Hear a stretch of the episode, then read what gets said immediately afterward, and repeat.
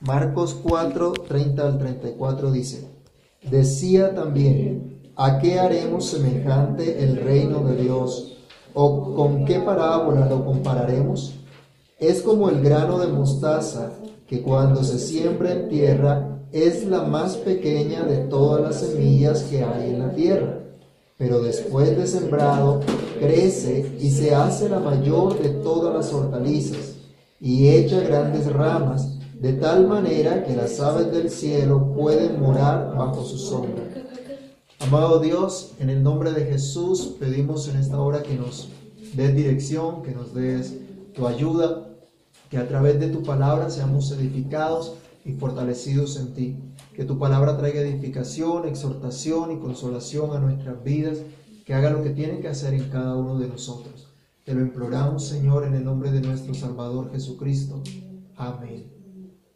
Pueden tomar asiento y vamos a meditar en esta porción de la escritura. Solo leímos los dos primeros versos, pero la meditación estará en todos los cuatro versículos del 30 al 34.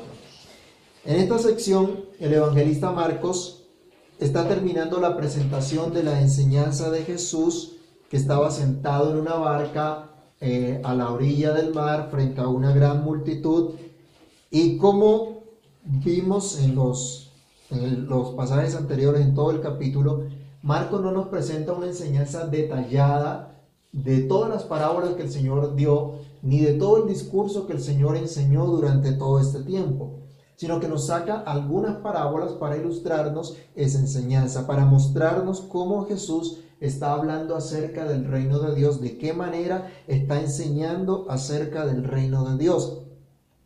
Ya habíamos meditado en los versículos inmediatamente anteriores en la necesidad de comprender el Evangelio, de comprender el reino de Dios como ese gobierno en la vida de su pueblo. Veíamos, meditamos en la necesidad de comprender cómo se hace evidente y qué privilegio tenemos nosotros de pertenecer a ese reino. ¿Cuál debe ser entonces nuestra motivación si entendemos el reino de Dios? ¿Cuál sería nuestra actitud hacia la realidad del reino de Dios en nuestra vida? Hoy vamos a seguir hablando acerca del reino de Dios. Ya tuvimos un tiempo eh, donde hablamos algo de la soberanía de Dios y vimos a Dios reinando. Hoy vamos a hablar acerca del reino de Dios de acuerdo a lo que el Señor Jesús nos está diciendo acá en, en esta porción del Evangelio de Marcos. Vamos a seguir hablando entonces de algo que fue muy importante para los cristianos de Roma, cristianos que fueron perseguidos por su fe, y cuán relevante fue para ellos escuchar el reino de Dios en la circunstancia en la que ellos se encontraban en ese momento. Vivían en un gran imperio, en una gran potencia, pero estaban siendo perseguidos. Y en ese contexto les llega el Evangelio de Marcos y se les presenta a Cristo hablando acerca del reino de Dios. Así como fue relevante para ellos, lo es para nosotros también hoy día. Igual debe ser relevante el reino de Dios en todas las épocas para todos los hijos de Dios. Y sobre todo hoy, cuando hay tanta confusión, cuando muchos dicen que son cristianos, pero su vida deja mucho que desear, cuando en medio de la sociedad hay caos, cuando la familia está en una aguda crisis, porque eso es lo que vemos a diario. Me compartía mi esposa en estos días que vio en, un lugar a los niños todos totalmente desamparados, en realidad. Esa era la condición. Los padres, la mamá, el papá trabajando y los niños en casa corriendo por donde, por donde sea, sin cuidado de nadie, sin que nadie estuviera pendiente de ellos, dirigiéndolos, enseñándolos. Y no es el caso solamente de esa comunidad que ella vio. En toda esta nación vemos que es el mismo cuadro. Y es, una, es, un común denominador. No les importan los niños. En cambio, nuestros gobernantes que están alejados de la verdad de Dios quieren enseñar a nuestros niños lo que a ellos les parece. Y los quieren tener más horas en esos colegios para enseñarles lo que ellos consideran es lo correcto. ¿Y los padres dónde están? ¿Dónde están los padres cuidando y velando por el desarrollo de sus hijos? En una sociedad donde no hay respeto, donde no hay dirección, donde los gobiernos de la tierra no saben en realidad para dónde, va, para dónde van porque la verdad es que los gobernantes solamente están sirviendo a sus propios deseos egoístas, a sus propias agendas políticas y no al bienestar de los demás. ¿Saben una cosa? En el primer siglo la situación no era diferente. En el imperio romano la situación no era distinta. También se vivía la misma confusión, el mismo caos que nosotros vemos hoy día. Pero en medio de esa situación hubo un pueblo que marcó la diferencia. Hubo un pueblo que tuvo algo distinto, porque fueron llamados a ser parte del reino de Dios. Dentro de ese imperio hubo un pueblo que fue desarrollado como parte del pueblo de Dios, del reino de Dios, que vivieron y experimentaron el reino de Dios, el cual les era predicado por el mismo Señor Jesucristo. Un reino incomparable. Y esa es la primera enseñanza, la primera reflexión que tendremos en el día de hoy, y es que el reino de Dios es incomparable. Es algo que debemos tener muy claro. El reino de Dios no es como los demás reinos de la, tierra. ¿Por qué? Veamos Isaías capítulo 40, versículo 18. Es el reino de Dios. El rey es Dios. El que gobierna es Dios. Y hermanos, usted y yo sabemos y la Biblia nos enseña que Dios es infinito y no lo podemos conocer más de lo que Él se quiera revelar, que Dios es incomparable. Alguien que lea la cita de Isaías capítulo 40, versículo 18. ¿A qué pues semejante a Dios? ¿O qué imagen pondréis? ¿A qué vas a ser semejante a Dios? ¿Con qué vas a comparar a Dios? Algunos han tratado de comparar a Dios y hacerle una imagen, componerle una imagen a Dios para de pronto tener algo acerca de Dios. Pero en el primer mandamiento Dios prohíbe eso. Porque no hay nada ni nadie comparable a Dios. Dios es incomparable. Él ha querido manifestarse como el gran soberano de todos los reyes de la tierra, como aquel que gobierna sobre todo y sobre todos. Pero Él no es como cualquier rey. Él es incomparable y su reino es incomparable. Ningún rey se puede comparar al gran rey de reyes y señor de señores. Ningún rey se puede comparar al, mismo Dios. Ese gran rey que nos habla Marcos en el versículo 30. Él, al estilo de los maestros, de los rabís del pueblo judío, utiliza una figura retórica para llamar la atención de sus oyentes. ¿A qué compararemos al reino de Dios? Y esto viene muy similar a lo que está diciendo el profeta Isaías. ¿Con qué vamos a comparar a Dios? ¿Cuál es la respuesta de esa pregunta? ¿A qué se hará semejante Dios? No hay a quien compararle.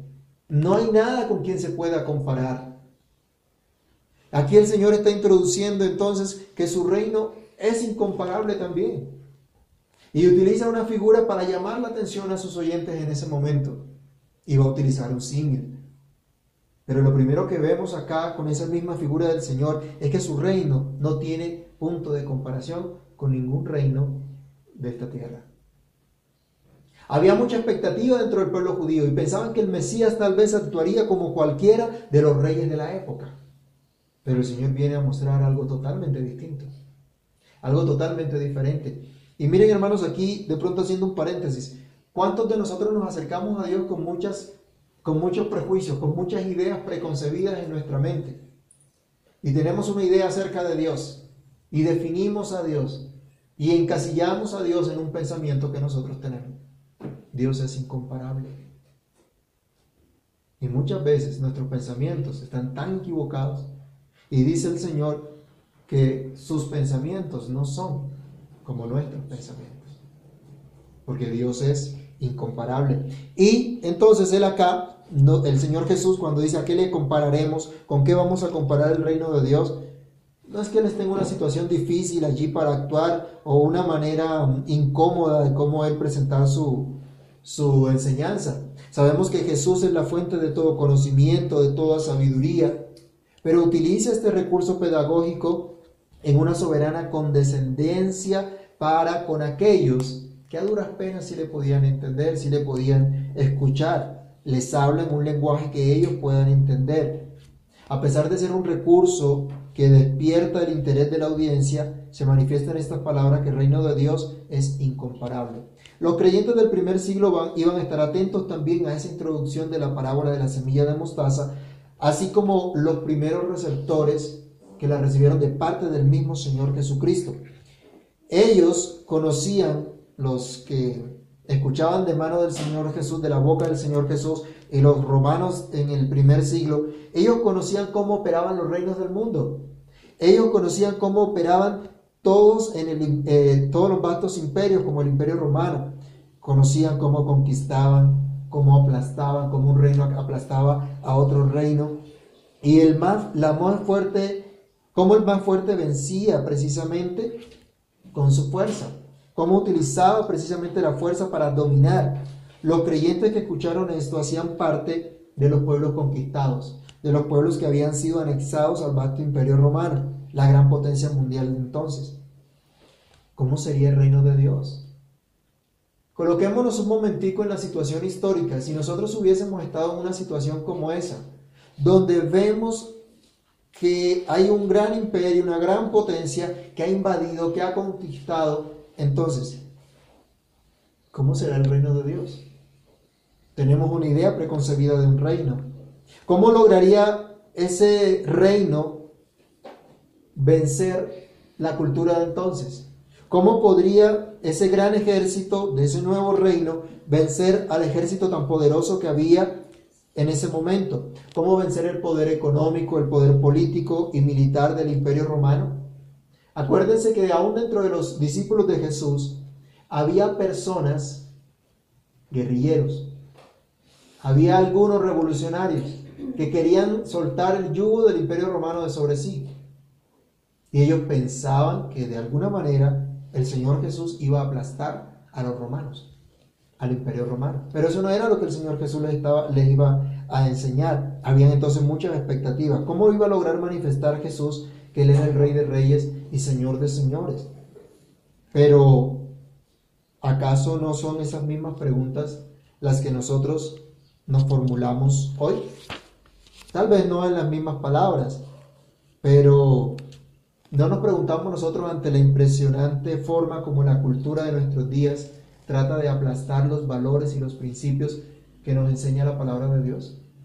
¿No nos están redefiniendo en este país a gritos el concepto de familia? ¿No nos están diciendo a gritos que somos dueños de nuestro cuerpo y vivir como se nos plazca? Cuando vimos que el dueño de todo es Dios y eso incluye nuestra vida y nuestro cuerpo.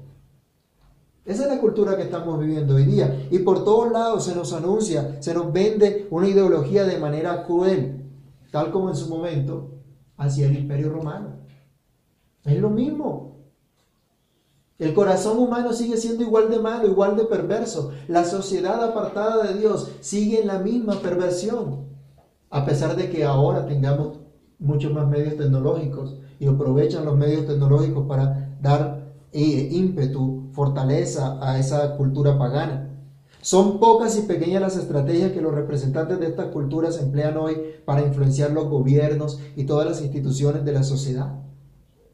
Hoy también vivimos la misma condición. Así que hermanos, estamos ante una situación similar a la que vivían los creyentes del primer siglo en Roma y aún los mismos creyentes que escuchaban al Señor Jesús a la orilla del mar. Pero ellos estaban escuchando del reino de Dios. Ellos estaban escuchando del mismo Señor Jesús que no habría estrategias como las que utilizaba los reinos de este mundo, que no habría un, un reino iba a aplastar a nosotros por los mismos medios que hacían.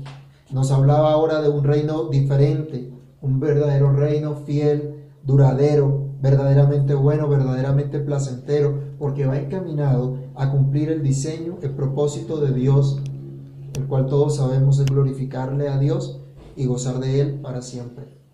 El reino de Dios es incomparable.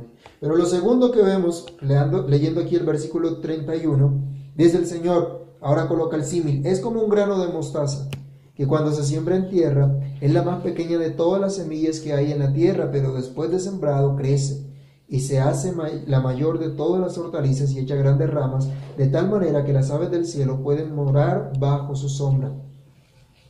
El reino de Dios es verdaderamente glorioso. Y esto es algo que debemos tener muy presente en nuestros corazones. El reino de Dios es glorioso. ¿Qué significa eso? Que la majestad de Dios, que esa majestad excelsa de Dios se manifiesta en todos los aspectos de su gobierno, en todos los aspectos de su reino, del ejercicio de su voluntad soberana. en todo lo que en todos los que hacen parte de él. Es un reino digno de eterna alabanza porque tiene un rey que es glorioso. El reino de Dios, por eso es que es glorioso, porque Dios está lleno de fama, de poder. Dios está lleno de admiración. Él es digno de toda reverencia, de toda admiración, porque no hay nadie como Él. Como se advirtió antes, el reino es incomparable, su gloria entonces también es incomparable. Aquí en los versos 31 al 32 que acabamos de leer, Marcos nos manifiesta la gloria de este reino, se expresa de, de esta manera, inicia como algo muy pequeño. Dice, es como un grano de mostaza, como el grano de esa semilla de mostaza. ¿Alguno ha visto la semilla de la mostaza? ¿Lo conoce o por lo menos ha visto de pronto por, por televisión o por computador? ¿Sí? Es una semilla realmente pequeña. Y cuando se está haciendo una, un huerto, de todo lo que se pueda sembrar en ese huerto, la semilla realmente es pequeña en comparación con otras, con otras que hay. Y el Señor comienza a decir, mire, así es el reino de los cielos. Él llama la atención a su auditorio y le manifiesta que el reino es tan diferente a los reinos de este mundo, que actúa de una manera tan diferente a los reinos de este mundo. No es un reino que hace alarde de su pompa, de su poder económico y militar, ni de sus planes expansionistas. A diferencia de todos ellos, Jesús señala que su reino en los corazones de los hombres inicia con la siembra de su palabra como la siembra de una semilla de un grano de mostaza. Dice, así se siembra la palabra de Dios, como algo muy pequeño. Y si usted empieza a mirar eso en comparación con otras cosas que, hay en un, en un, huerto, dice que es insignificante, ¿no? Parece insignificante. Y saben que para el tiempo, para la época del Señor Jesús, su labor, su obra, a muchos les fue insignificante. La Biblia nos dice que Jesús es Dios y como Dios es eterno. El Dios eterno reina desde la eternidad y hasta la eternidad. El Dios eterno manifiesta que Él es el que tiene el dominio sobre todo y sobre todos, pero actúa de una manera diferente a los reyes de la tierra. Cuando Jesús fue crucificado, ¿acuerdan qué era lo que decía la tablilla que había en la cruz? rey de los judíos. Pero no fue porque los romanos reconocieran a Jesús como rey. No fue porque se rindieran ante él como rey. Al contrario, se burlaron de él. Dice que le desnudaron sus ropas y le pusieron ropas de reyes y le decían, salve, rey de los judíos. Pero por burla. No porque lo hubiesen reconocido. No porque hubiesen rendido sus corazones a él. Ellos no vieron en Jesús una amenaza. Ellos no vieron en Jesús un, grupo revolucionario, en él y sus discípulos, un grupo revolucionario que iba a llegar al poder y que los iba a, quitar a todos de, sus puestos de, de poderío. No. Los seguidores de Jesús, a pesar de las multitudes ocasionales, no fueron tan numerosos en comparación con todo el pueblo de Israel. Los que perseveraban en oración y ruego, cuando vino el Espíritu de Dios sobre ellos, no eran más de 120. ¿Se acuerdan de Hechos capítulo 1? Cuando estaban orando. Y dice que los que estaban allí eran como 120. El mismo Señor Jesús, enseñando a los suyos, decía, no temáis manada pequeña, porque a vuestro Padre os ha placido daros el reino. Jesús hablaba de un pueblo que en comparación con otros era considerado pequeño, insignificante. Y hoy en día, ¿cómo se ve al pueblo de Dios en medio de esta sociedad? Hoy en, medio, hoy, en día, ¿cómo consideran a los cristianos, a los creyentes de verdad en esta sociedad? ¿No los consideran como alguien insignificante?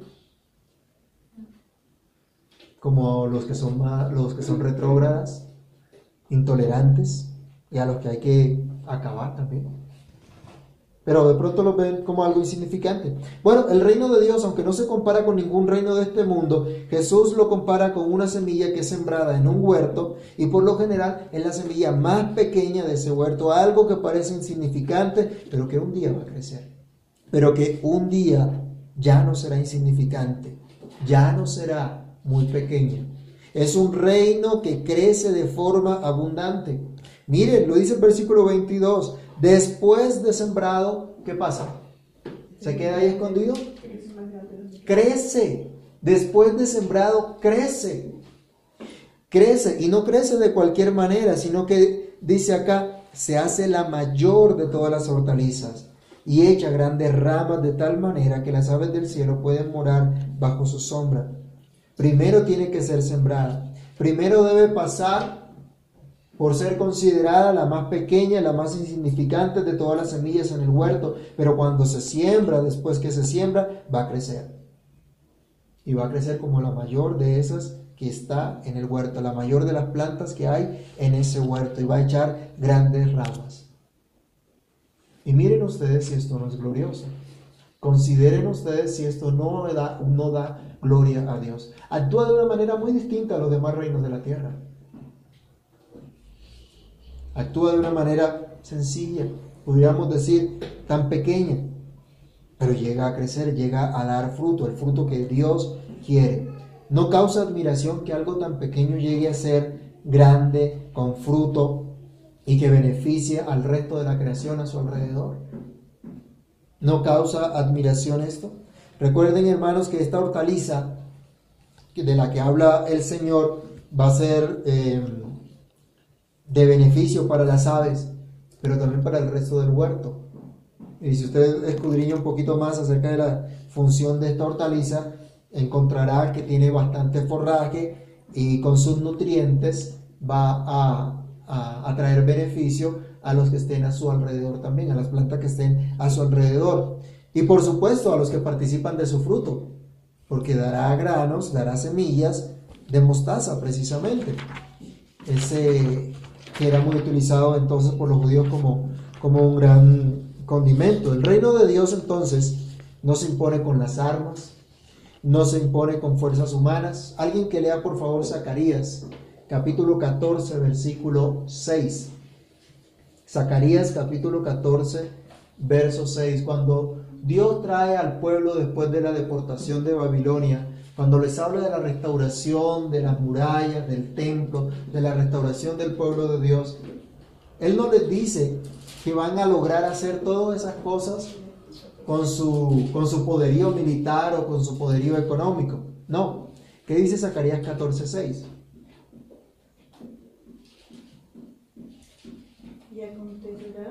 que en ese día no habrá luz clara ni oscura.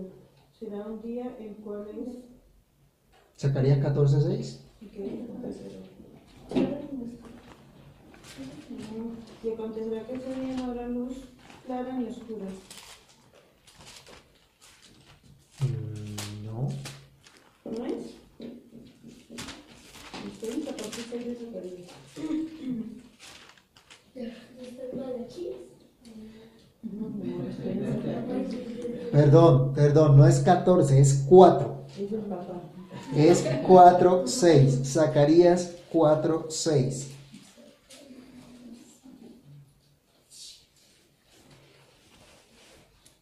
Entonces respondió y me habló diciendo, esta es palabra de Jehová a Zorobabel, que dice, no con ejército ni con fuerza, sino con mi espíritu, ha dicho Jehová de los ejércitos.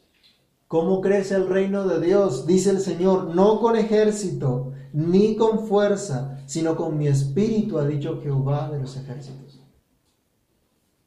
No es por el excelente conocimiento teológico que alcancemos a obtener.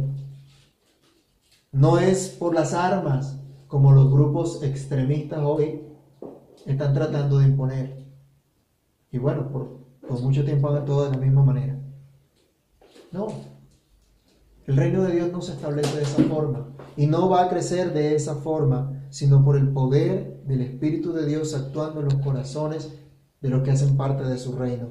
Ese Dios mismo quien hace que una semilla tan pequeña crezca y dé fruto abundante y que esta planta sea de bendición, como veremos enseguida, es el, el Dios que está empeñado en manifestar su reino, en bendecir al hombre con ese reino desde la creación del Edén. Cuando Dios eh, creó a Adán y Eva, los creó para ser también de bendición, para que experimentaran el reino de Dios. Pero el pecado no le permite al hombre reconocer ese reino. El pecado no le permite al hombre reconocer quién es Dios, entender que Dios es el que reina, que Dios es el, que gobierna, sino que al contrario se revela contra Dios. Pero aún el pecado es derrotado por el poder de Dios. Y aún no vemos nosotros que todo pecado ya haya sido aplastado. Aún vemos a mucha gente perdida, vemos a mucha gente sin Cristo. Vemos que aún la obra de Cristo para muchos es desconocida. Pero la obra de Cristo sabemos es suficiente, fue suficiente en la cruz del Calvario y seguirá manifestando la suficiencia hasta el día final. Ya lo está mostrando en los que conocen a Cristo y se va a manifestar hasta que Cristo venga, cuando entonces será visto cuán abundante creció el reino de Dios. Será visto entonces cómo la semilla que fue sembrada tan pequeñita creció de manera abundante y beneficia a todo aquel que hace parte de ese reino. Miremos el Salmo 91, versículos 1 al 2.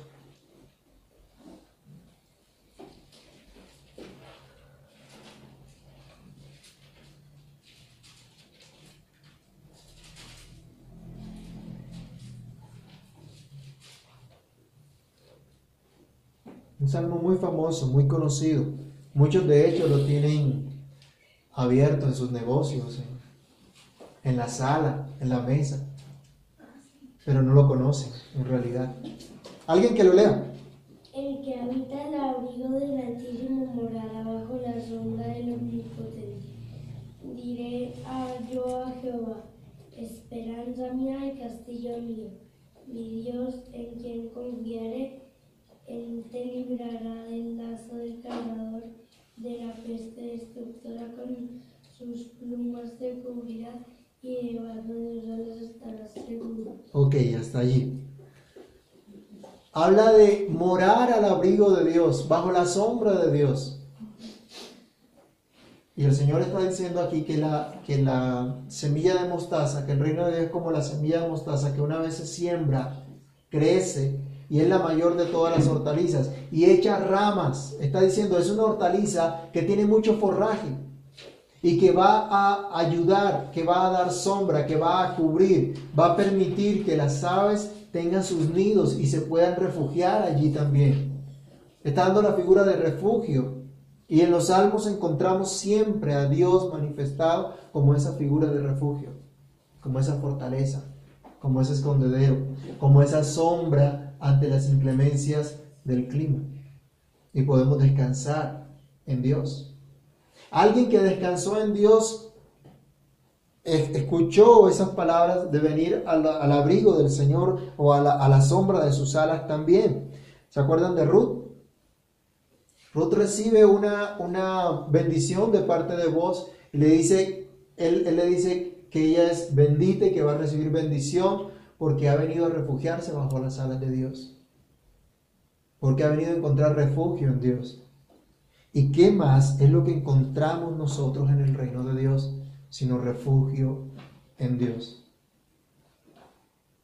Solo en Él encontramos refugio. Mucha gente busca refugio en las cosas de este mundo, pero el único refugio se encuentra en Dios. Entonces el reino de Dios es el verdadero reino que protege, es el verdadero reino que cuida de aquellos que hacen parte del mismo. Cristo es el verdadero rey que protege, que defiende, que da toda suerte de beneficios a quienes se acogen como suyos, a quienes Él establece una relación de pacto en la cual Él es su rey, pero también Él es su salvador.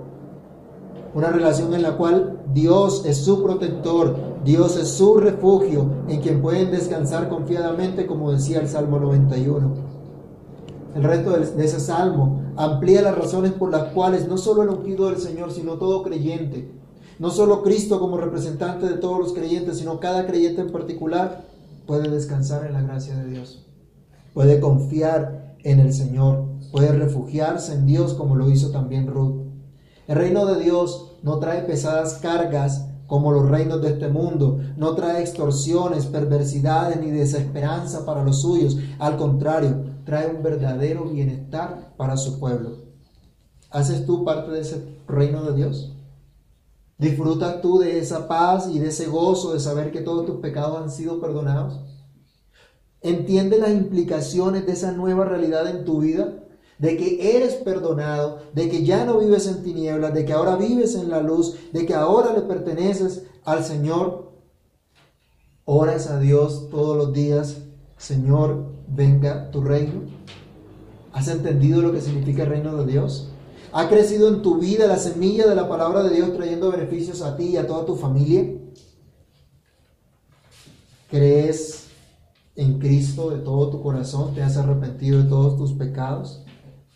Si lo haces, dice la Biblia que verás el reino de Dios creciendo en tu vida.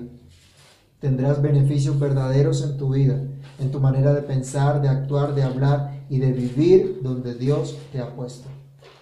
Por último, en el pasaje se nos dice que Jesús le hablaba a la gente de manera similar. Marcos ahora resume toda la, la enseñanza, la, la forma como Jesús estaba hablando a todo el pueblo.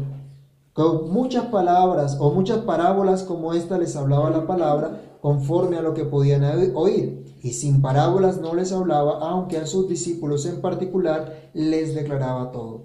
La tercera enseñanza que nos trae esta reflexión es que el reino de Dios es manifestado a todos.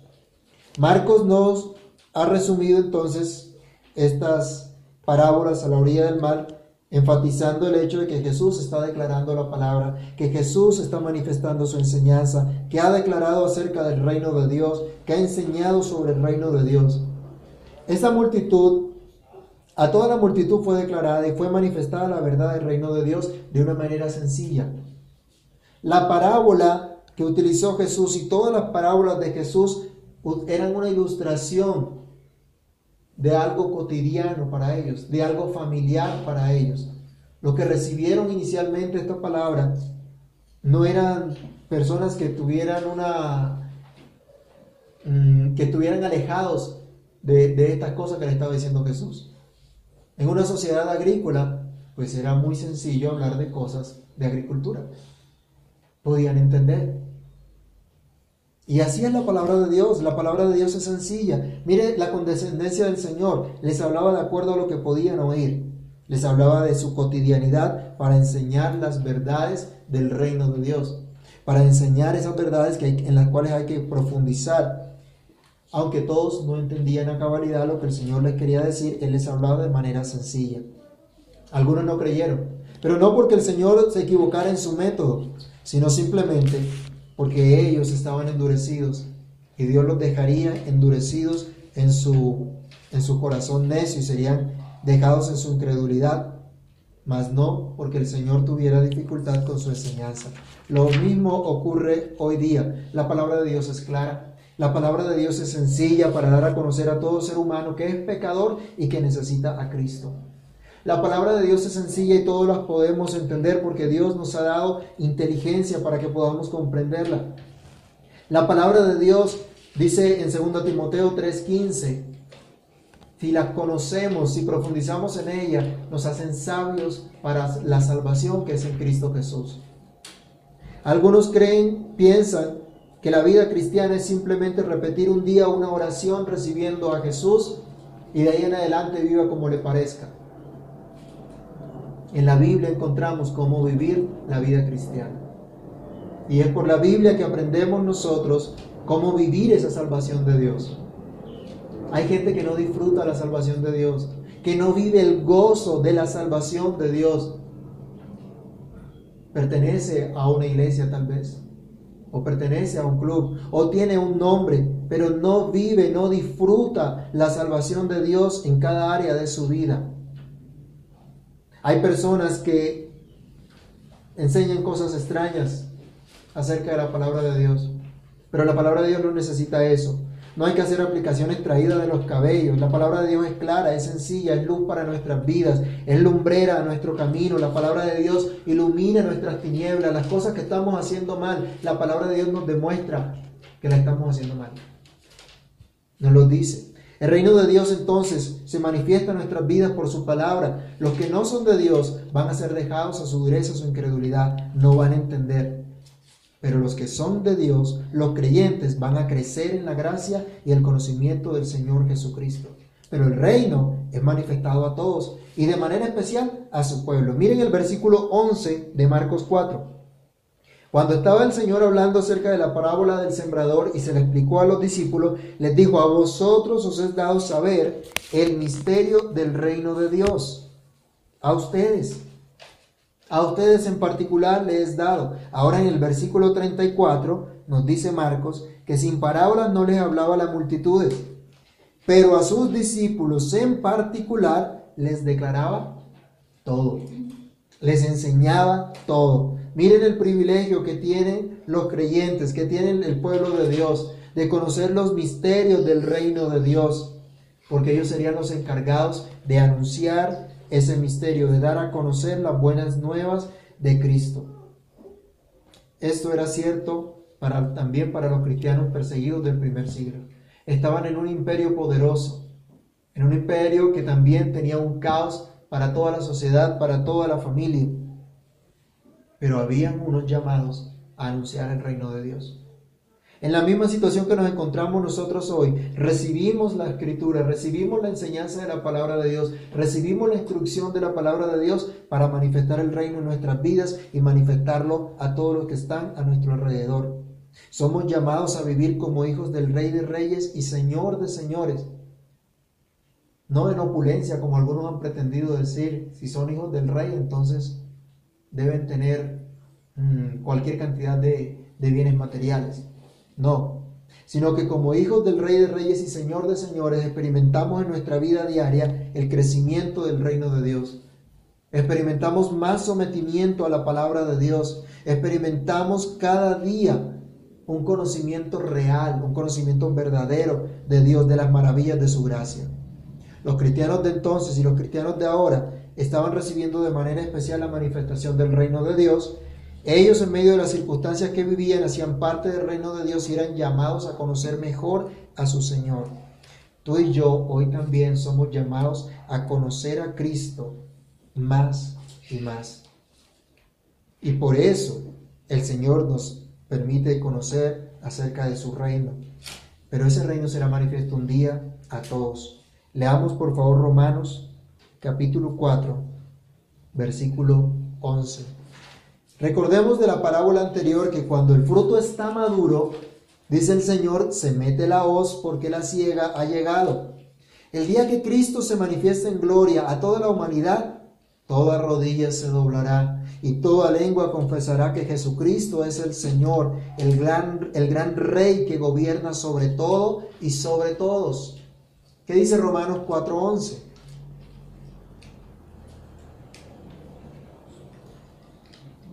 Recibió la circuncisión como señal, como sello de la justicia de la fe que estuvo estando aún incircunciso, para que fuese padre de todos los creyentes no circuncidados, a fin de que también ellos la fe les sea contada por justicia. Bueno, aquí las citas, tenemos problemas hoy con las citas. No es Romanos 4:11. Acá se me, se me confundió el, el texto.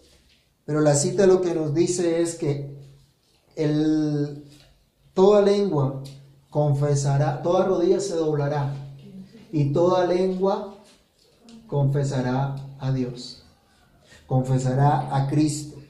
Todos un día tendrán que doblar su rodilla ante el Señor, tendrán que reconocerlo cuando Él, cuando Él venga. Cuando Cristo venga, 14.11, estaban invertidas las citas. 14.11. Cuando el Señor venga, cuando toda rodilla tenga que doblarse ante Él, ¿cómo estarás tú?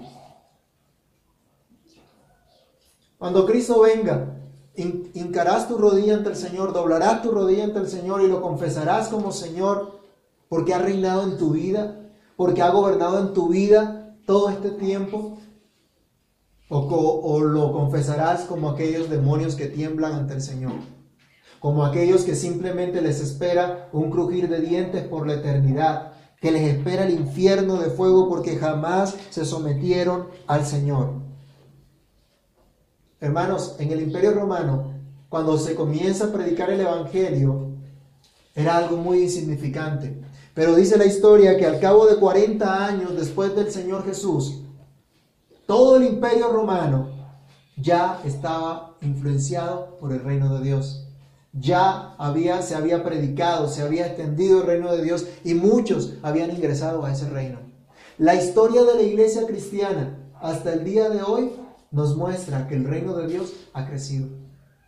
El hecho de que en particular, en una iglesia en particular, solo hayan unos cuantos, no quiere decir que el reino de Dios no sea extenso en la vida de las personas. Nosotros no somos los únicos, nosotros no somos únicamente la iglesia. Cada iglesia local es parte del pueblo de Dios, de un gran pueblo que Dios ha hecho crecer y que Dios va a seguir haciendo crecer hasta el día que venga Cristo.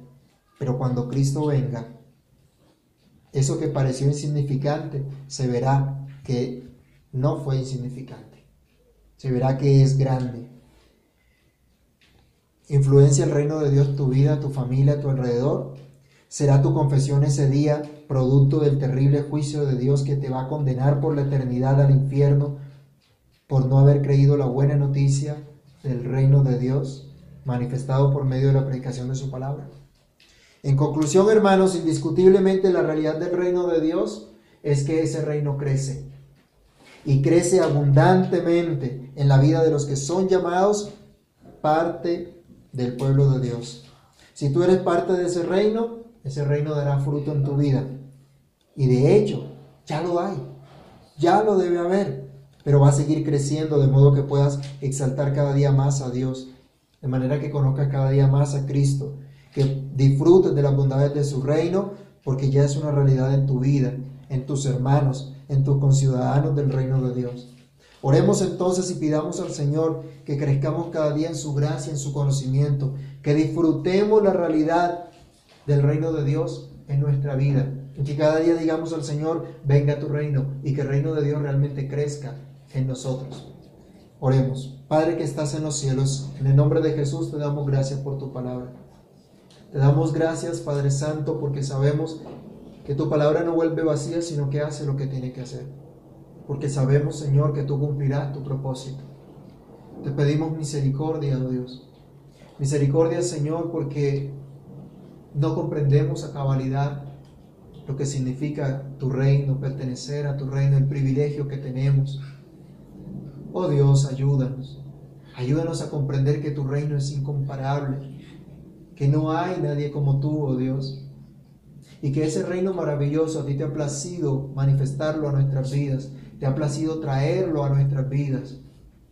Y aunque a nuestros ojos sea insignificante por su comienzo, Señor, ante tus ojos es maravilloso y tú lo harás crecer. Padre, que la semilla que tú has sembrado en nuestro corazón dé fruto, crezca, dé fruto, Dios, y sea de beneficio no solo para nosotros, sino para los que están alrededor nuestro. Ayúdanos, Padre. Ayúdanos porque sin ti nada podemos hacer. No es con nuestra fuerza, no es con nuestra capacidad, es con el poder de tu Espíritu. Ese reino será evidente en nuestra vida y podrá ser de beneficio para todos los que están alrededor nuestro. Ayúdanos, Señor, a entender que tu reino es distinto, que tú eres todopoderoso, Dios, para obrar. Señor, por tu gran poder te pedimos, actúa en nuestras vidas de tal manera que sea evidente, que no se pueda esconder tu reino en nosotros, que tú reinas, que tú gobiernas sobre nosotros, Dios, para la gloria de tu santo nombre. Y ayúdanos a extender este reino mostrando la buena nueva que tú has dado a nuestras vidas. En el nombre de Jesús te lo pedimos y te damos muchas gracias. Amén.